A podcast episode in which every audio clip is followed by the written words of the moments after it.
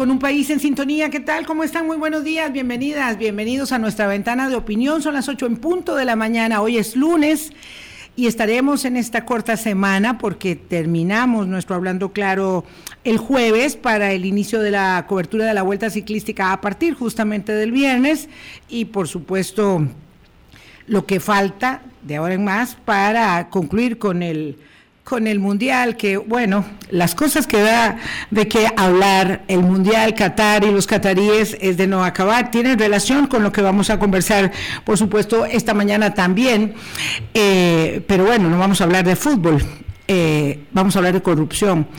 Lo que quería señalar es que entonces, recuerden, estaremos hasta el jueves puntualmente eh, a las 8 de la mañana. Vamos a tener un receso hasta el lunes 26 de diciembre, una vez concluido el giro mm, ciclístico nacional, estaremos de regreso como todos los años, habitualmente, en la última semana de, diciembre.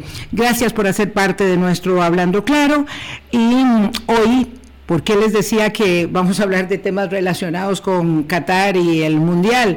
Porque hay en proceso un caso enorme de corrupción que tiene todos los titulares de la prensa europea y más allá copados en las últimas horas, dado lo que se eh, conoce ahora como el Qatar Gate.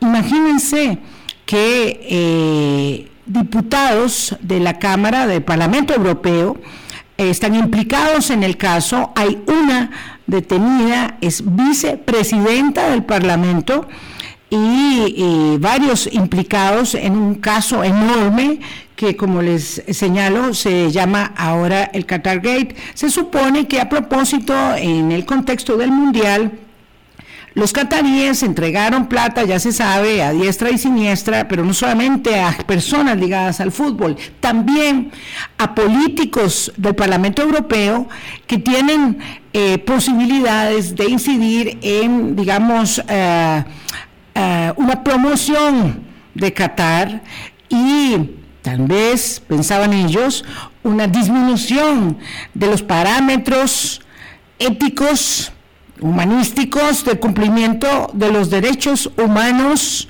para ver con otros ojos a aquellos que no cumplen con ello con esa promoción, protección y defensa de los derechos humanos. En fin, es una cosa complicadísima, complicadísima. Pues no vamos a hablar de Qatar pero sí vamos a hablar de algo que tiene una implicación directa con ellos, con los europeos y con todos los seres humanos en el planeta prácticamente, que vamos a hablar de corrupción, porque a propósito del Día Mundial de la Corrupción que se conmemoró el viernes, Em, las Naciones Unidas eh, propone un abordaje que tiene que ver con paz, seguridad, desarrollo y corrupción.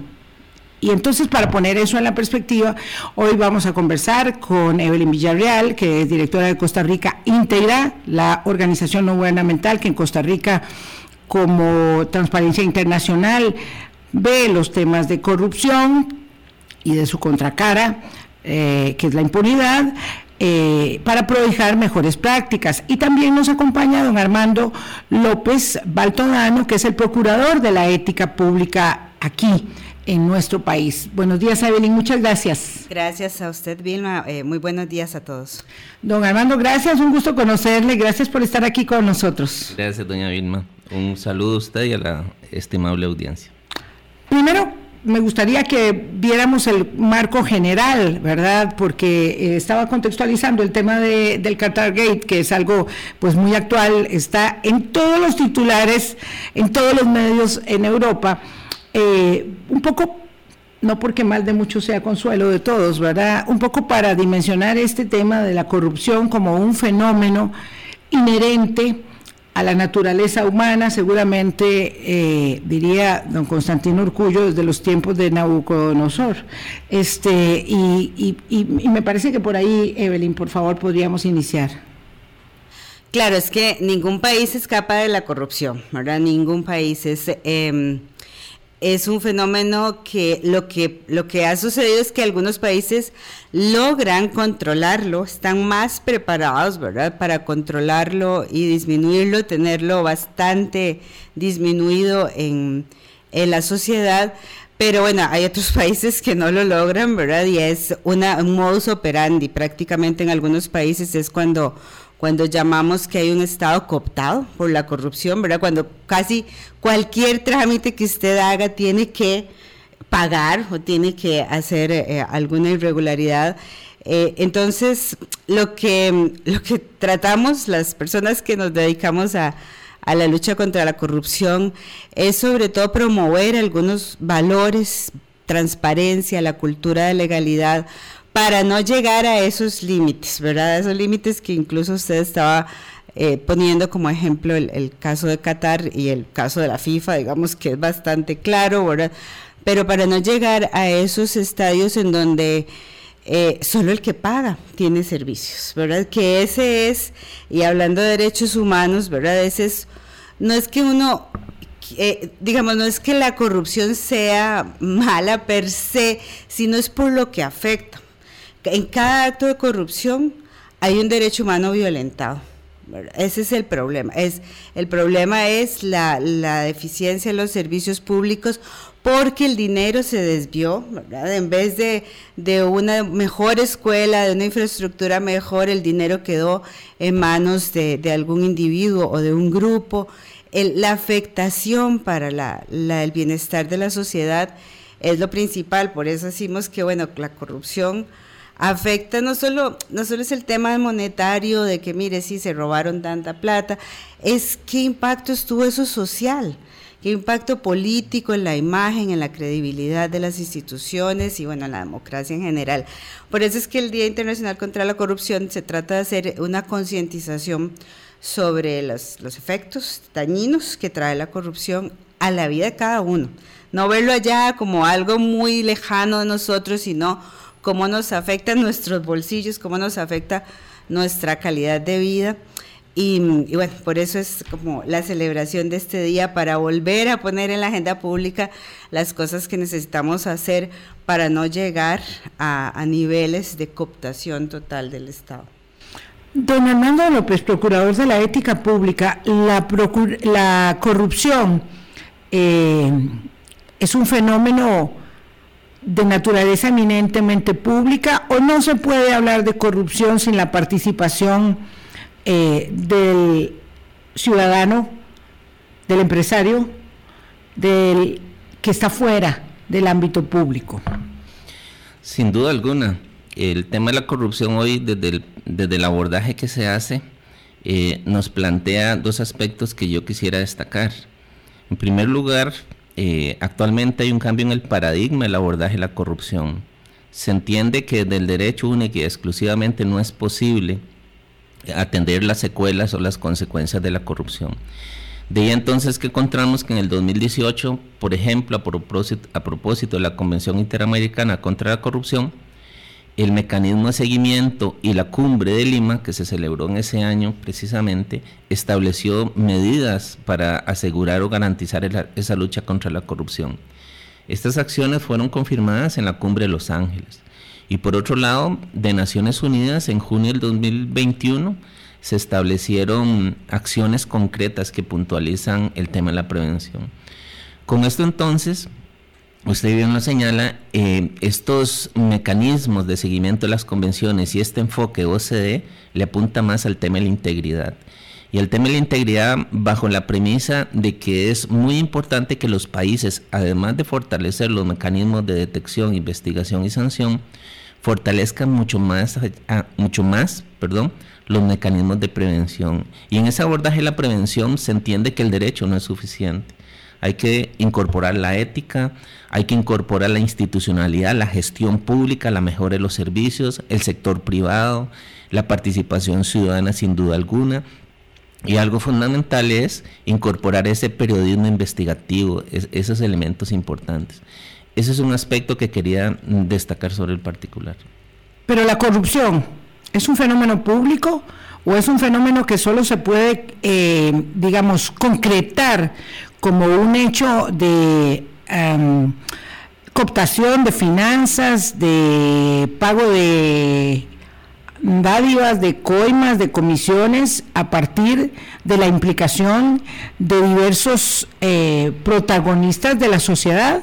Esa era puntualmente, digamos, la, la, como para establecer la cancha en la que estamos hablando, porque nosotros tendemos a uh, desapegarnos, a distanciarnos del tema. Y el tema de la corrupción siempre es un problema que otros están cometiendo en detrimento de mis derechos, pero que hay de la responsabilidad de los demás, que estamos fuera del ámbito, por ejemplo, público. Usted plantea un tema muy interesante. De hecho, si nos vamos a la definición de transparencia internacional, ¿verdad? Ese concepto es muy amplio. Es el abuso del poder encomendado, ¿verdad? De las responsabilidades encomendadas para beneficio propio. De ahí entonces que bajo el concepto de, transparencia no solo encontramos eh, corrupción en el sector público, en las organizaciones públicas, sino en el sector privado.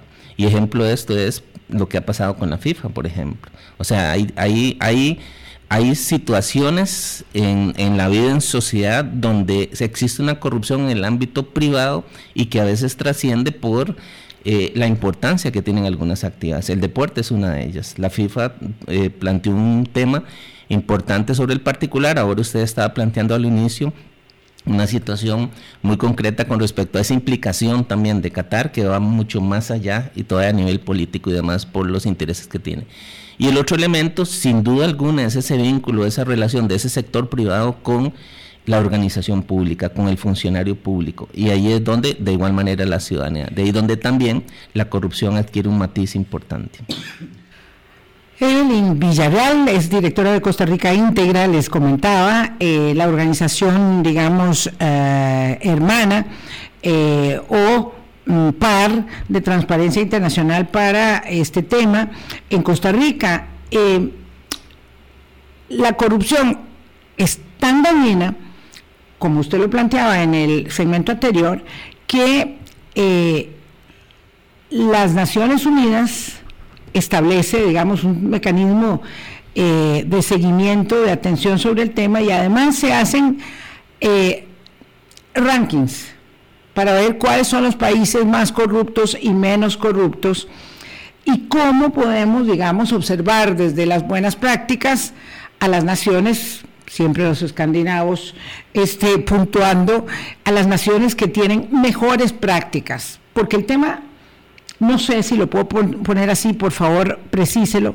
El tema no es solamente que exista siempre alguien que tenga la tentación de implicarse en un acto anómalo y corrupto, porque esa es la naturaleza de la ah, ambición, sino también que existan los mecanismos para corregir, para que no haya impunidad. ¿Qué hay de eso respecto del índice y dónde nos encontramos nosotros en ese contexto mundial? Bueno, el, índice de percepción de la corrupción que calcula Transparencia Internacional es tal vez la medida más famosa que hay, ¿verdad?, para comparar países.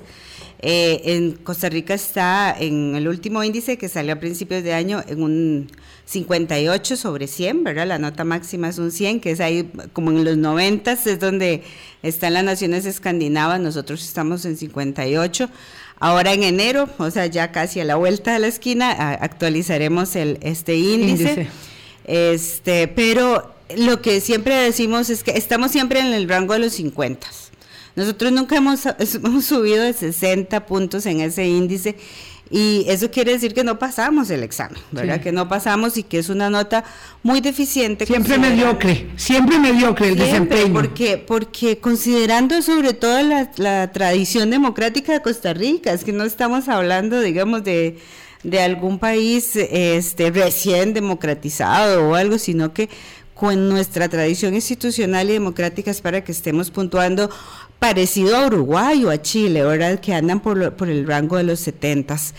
Em, y, pero, pero no solo este, digamos, este indicador en donde estamos en la lista intermedia se puede complementar con las encuestas de opinión y ahí hay una preocupación siempre muy alta. Ustedes van a ver en las encuestas de opinión que eh, corrupción sale dentro de los problemas más importantes que señala la gente. Siempre está ahí en el top 3, ¿verdad? Eh, incluso en unas encuestas que hizo la Contraloría, el 74% de la gente decía que la corrupción le afecta el día a día. Claro. O sea, era realmente es un problema sentido eh, en la sociedad con el, con el agravante de que no tenemos una política para atacarla. Porque cuando usted tiene un problema, ser el problema de, mire, de, la infraestructura vial, usted hace una política de infraestructura vial, ¿verdad? Para, para ese problema nacional. En el caso de corrupción, no tenemos una intervención pública sobre eso. Y, y por eso es y hablando de buenas prácticas, ¿qué es lo que hacen estos países escandinavos? ¿Qué es que la gente es de otro mundo o que no? Es que tienen, tienen dos cosas, instituciones muy fuertes, ¿verdad? Que cuando detectan, que, o sea, que pueden detectar, investigar y cuando lo hacen, sancionan efectivamente. Claro. ¿verdad? Entonces, está en la tentación para el que se brinca las reglas y es una sanción tan grande y la posibilidad de que lo agarren y lo sancionen es tan alta que la gente no se juega ese chance, ¿verdad? Digamos, los empresarios no se van a jugar ese chance. Pero a la par de eso, de esa institucionalidad fuerte, eh, lo que han hecho estos países es invertir en la parte preventiva, que bien lo señalaba don Armando, desde la educación, desde que están en maternal, ¿verdad? todos esos niños y niñas están educados en una cultura de legalidad, de no brincarse la fila. ¿Verdad? De esperar, de no brincarse los requisitos, de que si usted se monta al tren, aunque nadie le pida el tiquete, usted, tiene que comprar el tiquete, ¿verdad? Esa cultura de legalidad hace que ni siquiera pase por la cabeza de ellos eh, es cometer un acto de corrupción. Entonces son como dos, dos pinzas, ¿verdad? La parte preventiva y mucho de la, cultura, pero también si, la cultura, la parte preventiva no sirve, está una parte sancionatoria muy efectiva. Y aquí en Costa Rica esos dos elementos, tanto la prevención como la sanción efectiva, eh, están debiendo. Don Armando, ¿Son efectivos los mecanismos de sanción? Digo, esto es una pregunta como tenía que hacerla, eh, cuando uno ya sabe la respuesta.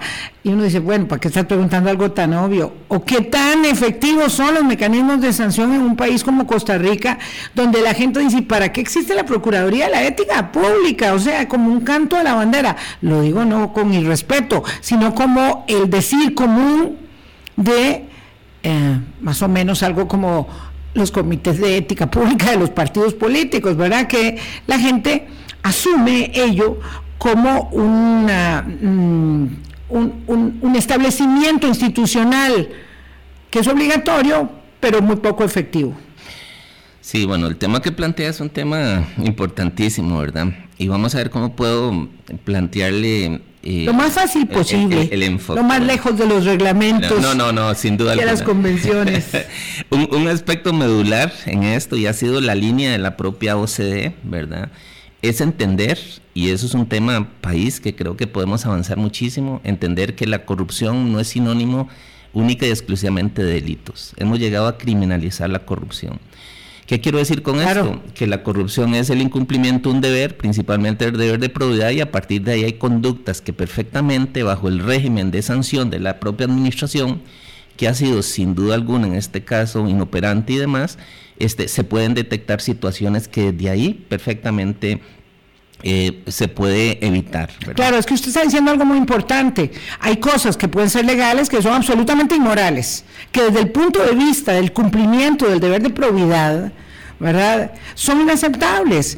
Hemos vivido muy recientemente, por ejemplo, un caso de un señor, ¿verdad? Este, que había que ponerle el carro todos los días para ir y venir desde San José a Punta Arenas porque decidió que no se iba a gastar la plata en un alquiler de un apartamento, sino que le íbamos a pagar los costarricenses el carro, la gasolina y las horas extras del chofer, este, y eso parte sin novedad. O sea, ahí no hay una sanción, no hay una corresponsabilidad, ¿verdad? Y para terminar de zanjar el tema, la Junta, el Comité de Gerentes de la Caja dice, bueno, de ahora en adelante nadie usa el carro.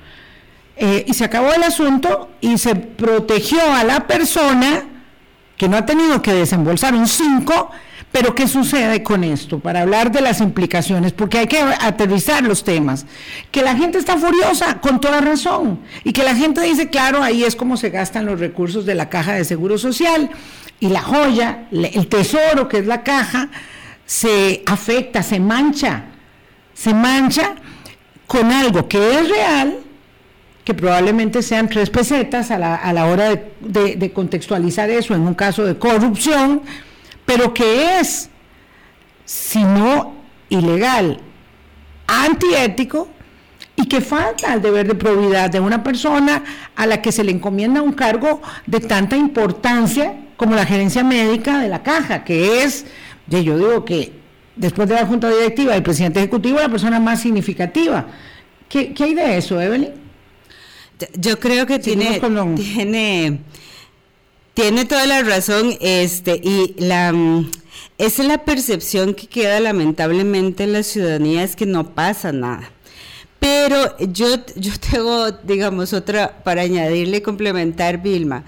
Es que el problema es que no sabemos si pasa algo a veces, porque para, para hacer el, el, cuento un poco más largo, acordémonos de todas las irregularidades de compras que hubo durante la pandemia en la caja yo no sé usted, pero yo no sé qué pasó con eso. O sea, la, hubo ah, no, si para las Costa Rica eh, nosotros tratamos de preguntar al, hay un organismo en la caja encargado de, de, de, los temas disciplinarios, nunca nos respondieron. Entonces, lo que sí sabemos es que se reintegraron las personas que además habían sido suspendidas con goce de salario, implicadas, se reintegraron al trabajo todo ese tema de las sanciones internas es una caja negra porque no se sabe qué está pasando ahí, si las instituciones las están utilizando o no, pues uno lo que presume es que no, ¿verdad? Eh, es que no está haciendo el régimen disciplinario este primer frente para sancionar a la corrupción, para que no todo se judicialice, ¿verdad? Porque ahí Ahí nos van a dar 15 años si se judicializan las cosas, que ese es otro gran problema. Ahora la parte de la sanción penal. Pero muchas cosas se pueden atajar y, y no lo sabemos porque las instituciones no transparentan que hacen con esos casos irregulares. Solo vemos el gran titular de la irregularidad y luego no, nadie sabe qué pasa con, con el proceso después de eso. Entonces, si eso es así, don Armando eh, López, procurador de la ética pública, ¿qué pasa con los mecanismos sancionatorios en la función pública? Porque si bien eh, para que haya un corrupto hay un corruptor y muchas veces el corruptor está fuera, no siempre, pero muchas veces, ¿qué pasa con los mecanismos eh, que son poco efectivos, los mecanismos de lucha contra la impunidad? Vamos a ver, usted plantea un tema y ahorita me lo estaba de algún modo haciendo ver cuando iba a intervenir. No me hable como derecho, ¿verdad? La perspectiva nuestra es que el ordenamiento jurídico establece ya los parámetros. Lo que falta es una, una, la gestión adecuada de esos mecanismos. Entonces, ahí nosotros como Procuraduría de Ética venimos insistiendo en la importancia y en la necesidad. Hemos tratado para hacerle un paréntesis, en esa misma línea de sacar dos documentos importantes. Una guía básica para ejercer con probidad, donde de algún modo hacemos ver la importancia de atender este fenómeno de la corrupción desde la función pública, de la gestión disciplinaria. Y el otro es uno que vamos a sacar mañana, esperaría yo que es un manual básico para prevenir la corrupción, insistiendo en este tema. La corrupción no es un tema únicamente del derecho penal.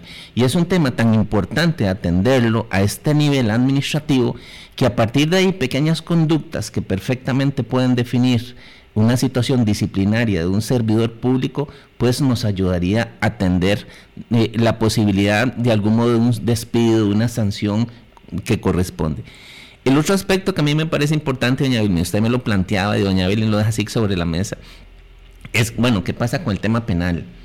Los índices de percepción efectivamente al país de algún modo nos dejan con una nota baja.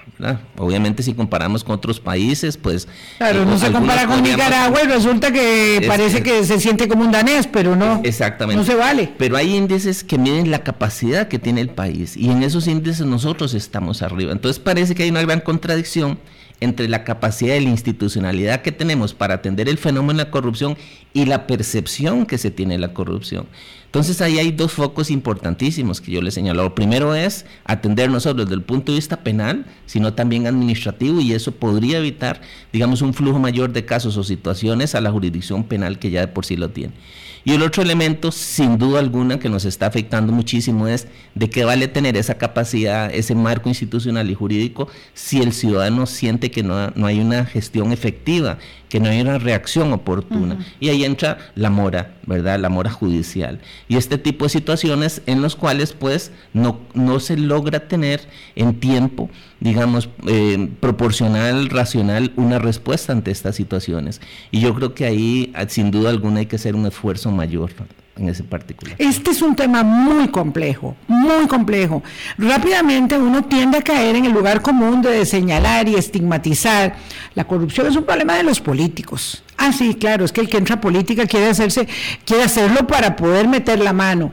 Y entonces ahí en esa ruta del escapismo, ¿verdad? No digo que no hayan políticos corruptos, pero los actos de corrupción, eh, normalmente, ¿verdad? Eh, grandes o pequeñitos, pero de corrupción y de falta de probidad, nos implican casi a todos, casi a todos en algún momento de la vida. Si no, revísese un poquito a ver. Hay gente que está diciendo que hay que pagar impuestos y hace todo lo posible por evadirlos. Hay gente que está eh, tratando de que se cumplan las normas y si comete un accidente que sea en un parqueo, sale y se va y no espera que venga el conductor de al lado para ver por qué, qué fue lo que le hice a su vehículo. Es decir, hay cosas de gran envergadura y otras muy pequeñas y todas afectan eh, el sentido que tiene un conglomerado social, un país, una comunidad cualquiera, respecto de qué es la corrupción y cómo combatirla. Vamos tarde a la pausa, ya venimos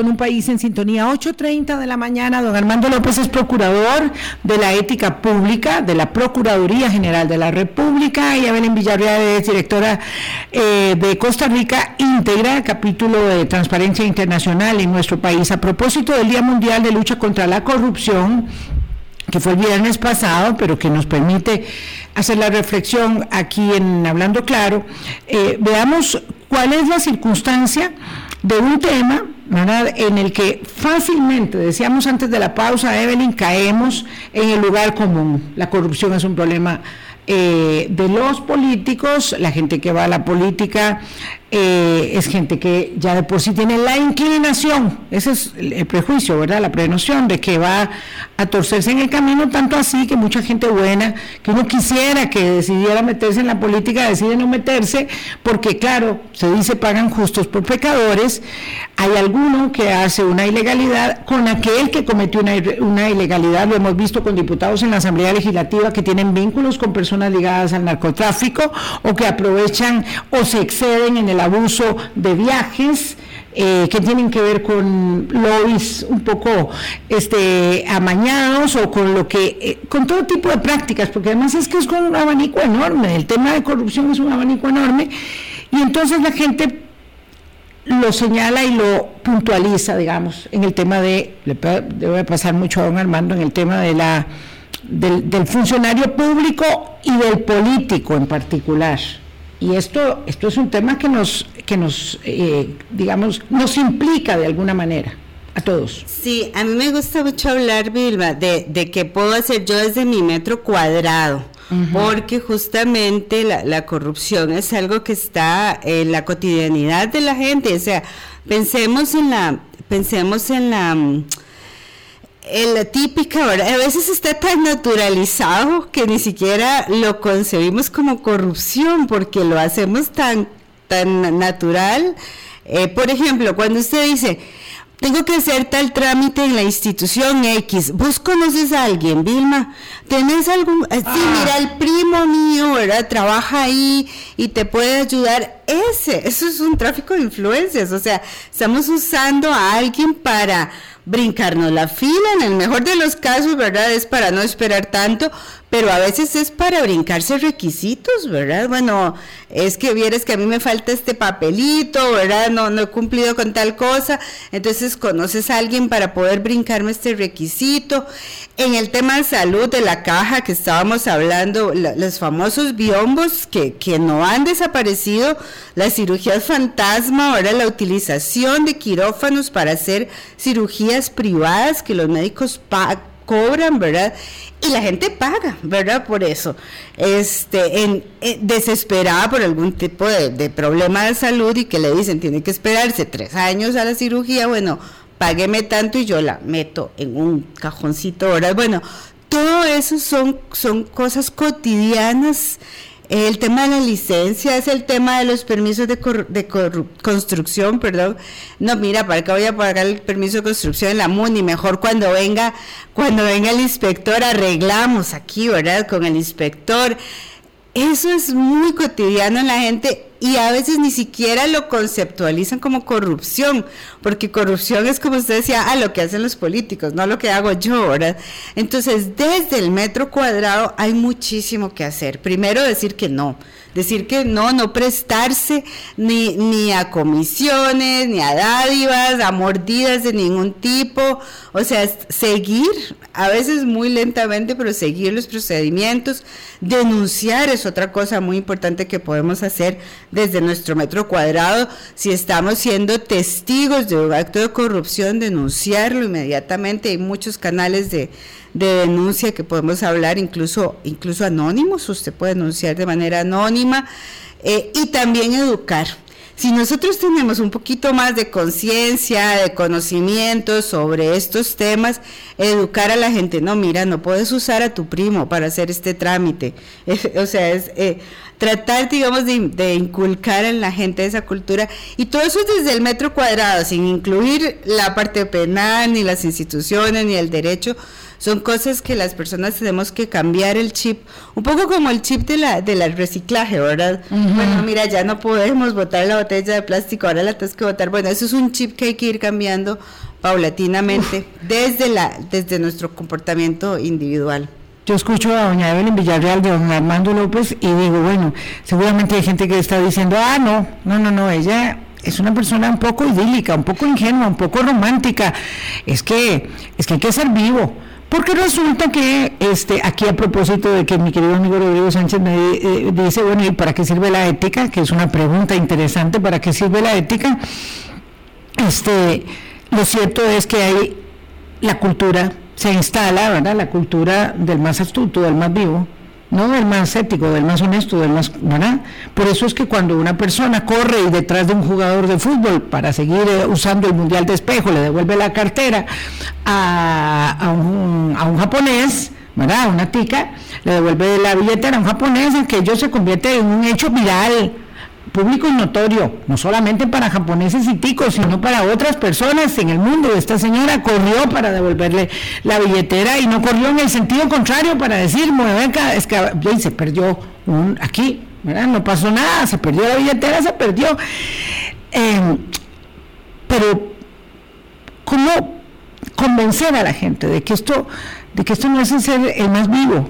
El que, el que hace la mejor jugada, el que es más apto para que no lo descubran, sino entender que esto tiene que ver con cómo me siento yo conmigo mismo y qué tipo de parámetros de desempeño quiero en mi vida cotidiana para mi familia y para mi país y para mi comunidad.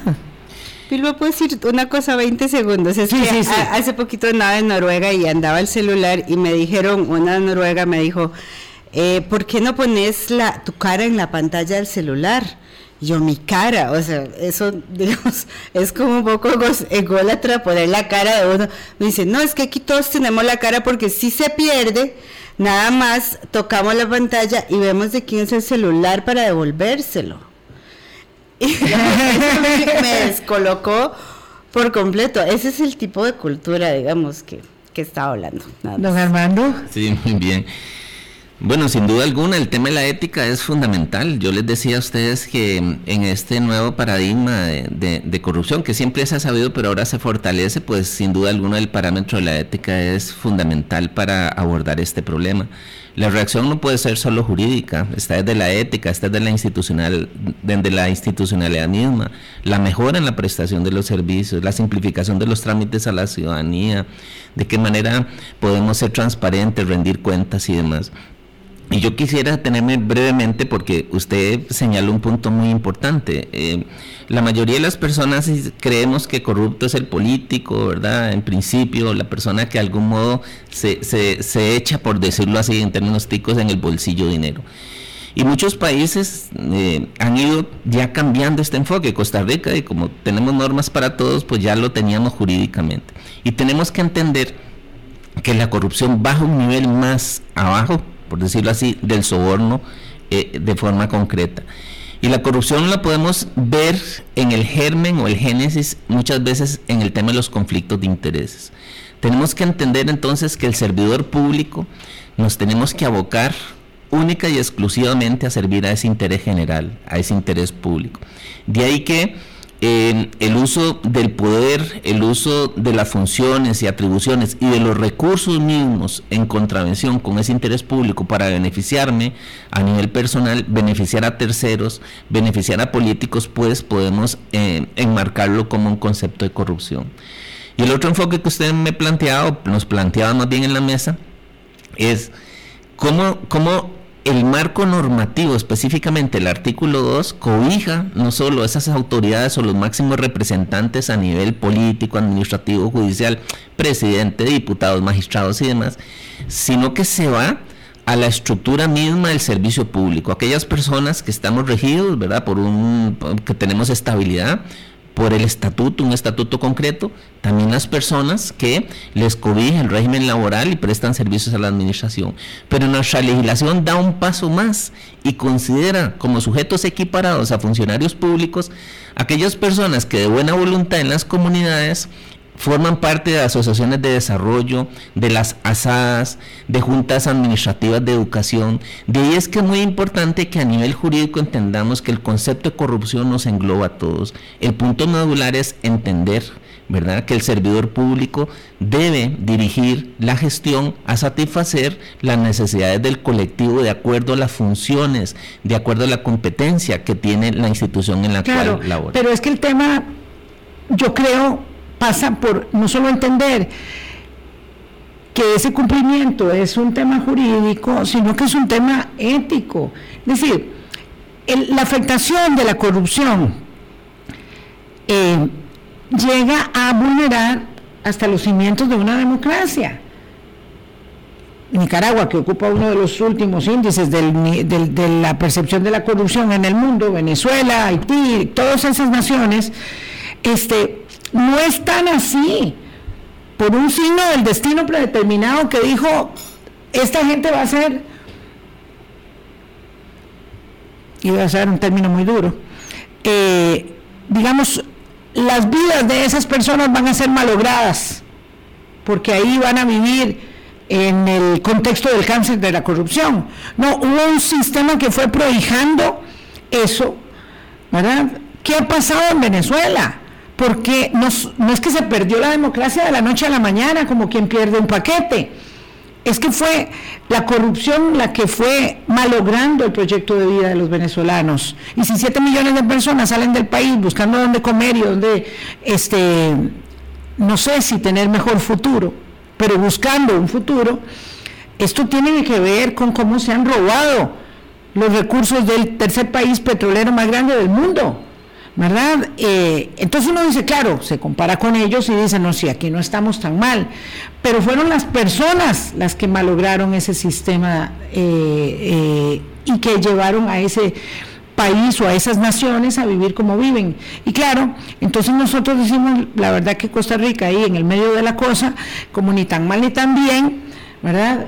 Pero sabiendo que estamos deteriorando la percepción que tenemos sobre la democracia, su calidad y su eficacia, porque vemos en esos actos de incumplimiento un espejo que no nos gusta, pero somos los costarricenses, No, no es que nos gobiernan personas de otro planeta, Evelyn. Vilma, es que, eh, bueno, justamente una de las, de las de las cosas por las cuales Costa Rica Integra ha estado, ha estado promoviendo eh, un, cambio En, el abordaje de esto es porque vemos señales muy parecidas a la historia que siguieron estos países. Señales, em, no, no estamos, digamos, ahí jamás ni, ni al borde del abismo ni nada por el estilo, pero sí señales en el tema, por ejemplo, de independencia judicial, de impunidad, ¿verdad? De, cómo se dan los contratos en este país, qué, es lo que está pasando ahí. Si usted ve los tres casos grandes que salieron el año pasado, Cochinilla, el Aztecaso, em, son redes de corrupción, diamante, que operan desde hace años, no son redes de corrupción que salieron el año pasado que además involucraban una gran cantidad de actores, instituciones que estaban totalmente cooptadas, totalmente cooptadas por un, grupito ¿verdad? que hacía y deshacía. Esas son las señales muy preocupantes que uno ve eh, y por eso, digamos, la, la, el llamado es a una intervención muchísimo más decidida. Eh, una cosa una cosa importante que hay que señalar es que no no es que tampoco nos hemos quedado con los brazos cruzados, ¿verdad? Creo que hay algunos algunos avances. Lo que pasa es como decía don Armando, lo que le falta ahora a Costa Rica es la gestión, porque tenemos leyes, tenemos compromisos internacionales hasta para tirar para arriba, ¿verdad? Entre estos temas, pero falta la parte de implementación y ahí es donde estamos, digamos que no quitamos el dedo del reglón en la implementación, especialmente con las autoridades de este nuevo gobierno para que en esta, esta fase de transición en la que he estado retomen, digamos, muchas de estas cosas. La Estrategia Nacional de Integridad y Prevención de la Corrupción es una de ellas, las recomendaciones de la OECD en materia de integridad. Ahora, en el Plan Nacional de Desarrollo que salió la semana pasada, se incluyó como un eje ahí que se llama una piedra angular, eso es un poco indefinido, muy elegante, pero bueno, hay un eje sobre la sobre hacer una política de integridad que ojalá no se quede solamente en el papel, sino que realmente necesitamos políticas, necesitamos un rector, necesitamos instrumentos que bajen a nivel de aplicación todo ese, todo ese engranaje de derecho que ya tenemos para evitar, digamos, seguir en esa senda de, cooptación de las instituciones que vimos con, casos muy recientes. Claro, es que ahí es donde está un detalle. Eh, y por lo que yo le decía a don Armando López, el procurador de la ética, que cómo hacemos para desprendernos de tanta ley y tanto reglamento, porque resulta que tenemos un montón de herramientas, digo, un arsenal. Yo no sé si es que esas herramientas están herrumbradas, requieren este cambios totales, como cuando uno dice, bueno, yo voy a la ferretería porque todos los chunches que tengo están malos, tengo que comprar nuevos, nuevos, este, nuevas llaves. ¿verdad? Llaves de paso, llaves inglesas, no sé cómo se llaman, tornillo, eh, serrucho nuevo, eh, lo que sea, porque entonces nosotros tenemos, eh, bueno, ahora ¿verdad? Por supuesto, los, los objetivos de, desarrollo sostenible. Ahí hay una, un eje de lucha contra la corrupción. Las buenas prácticas de la Organización para la Cooperación y el Desarrollo Económico. La lucha contra la corrupción en su convención este, interamericana, que es nuestra, directamente de nuestra región una enorme cantidad de convenios, de, tratados, y ni qué decir de todo lo que hemos ido apoyando aquí. A veces se llegó al extremo, alguien dice que con la ley de enriquecimiento ilícito llegamos al extremo de que los funcionarios tenían que declarar hasta la ropa interior, pero la corrupción sigue estando, sigue dándose. ¿verdad? Cuando, es que no vayamos muy lejos, no hablamos de cochinilla y diamante, y a este caso, cuando ¿Cómo es posible que una empresa como esa, CIR, vulnere groseramente no solamente los derechos laborales, sino todos los parámetros de cumplimiento para poder decir que vende 100 mil colones al mes y parte sin novedad, se le tramita el papel? Esto no es otra cosa que una enorme corrupción que va afectando así la vida de cada persona. Entonces, ¿qué hacemos con tantas leyes, con tantos reglamentos? Y no avanzamos, por eso somos un mediocre en el campeonato de la corrupción. Bueno, usted señala aspectos importantísimos. Eh, desde la Procuraduría de la Ética, igual lo decía doña Evelyn, eh, no se crea que es que simplemente venimos como a conversar un poquito de corrupción y no nos hemos puesto desde hace muchísimo tiempo la camisa. Eh, hemos con 25 organizaciones, sector público, privado, academia y demás, em, definido una estrategia nacional de integridad y prevención de la corrupción, porque usted bien lo señala, recomendaciones, las propias convenciones que hemos suscrito, este, mm, estándares eh, de, de, algún modo ya como país nos orientan hacia dónde hay que atender este fenómeno. Nos hemos sentado y definido una hoja de ruta. Esta hoja de ruta después con un estudio de integridad que la Procuraduría de la Ética fue la contraparte técnica de la OCDE y se le presentó a este gobierno en julio de este año, pues de algún modo define con claridad cuáles son recomendaciones puntuales y concretas país. Y esto en buena hora, como decía doña Evelyn, que el Plan Nacional de Desarrollo lo esté contemplando, vamos a entrar a la etapa de implementación. Digamos que a nivel formal, a nivel de trabajo planificado estratégico, ahí hay una ruta clara que nos permite definir, ¿verdad? Ejemplo de ello es que, bueno, hay un planteamiento para trabajar en valores desde la educación temprana, una política nacional, fortalecer el régimen disciplinario. O sea, hemos logrado de algún modo identificar como país cuáles son esas falencias para hacer ese abordaje. Entonces, yo creo que ese es un, un, tema importante. Y el otro componente, sin duda alguna, el, compromiso, ¿verdad?, de, la mejora de la gestión. Yo, yo no quiero desviarme del tema, pero, pero yo sí quisiera plantear un tema en la mesa que para mí de la ética es fundamental por el tipo de denuncias que nos llegan, por el tipo de reclamo que hace la ciudadanía.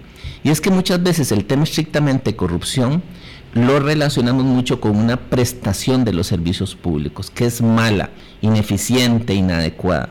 Entonces sucede que el, ciudadano cuando no es satisfecho en la administración un servicio al cual tiene el derecho de exigirlo, pues de algún modo lo considera que es un acto de corrupción. La corrupción lleva a una mala prestación del servicio, pero no necesariamente la mala prestación del servicio es corrupción. Y ahí en ese tema creo que como país también tenemos que hacer un esfuerzo importantísimo para ir procurando ese derecho fundamental que lo ha reconocido la Sala Constitucional desde el año 2003 con sentencia de don Ernesto Ginesta del derecho fundamental al buen y eficiente funcionamiento de los servicios. Sí, esto es, un tema muy complejo. Tengo que... Eh, ir cerrando porque además vamos a dejar, Dani, eh, corte para, para cierre eh, y pedirle, claro, un tema lleva a otro, eh, pero se nos va acabando el tiempo, pedirle a Evelyn una elaboración final para después también a don Armando respecto de esto. Este es un tema de verdad que nos compete a todos.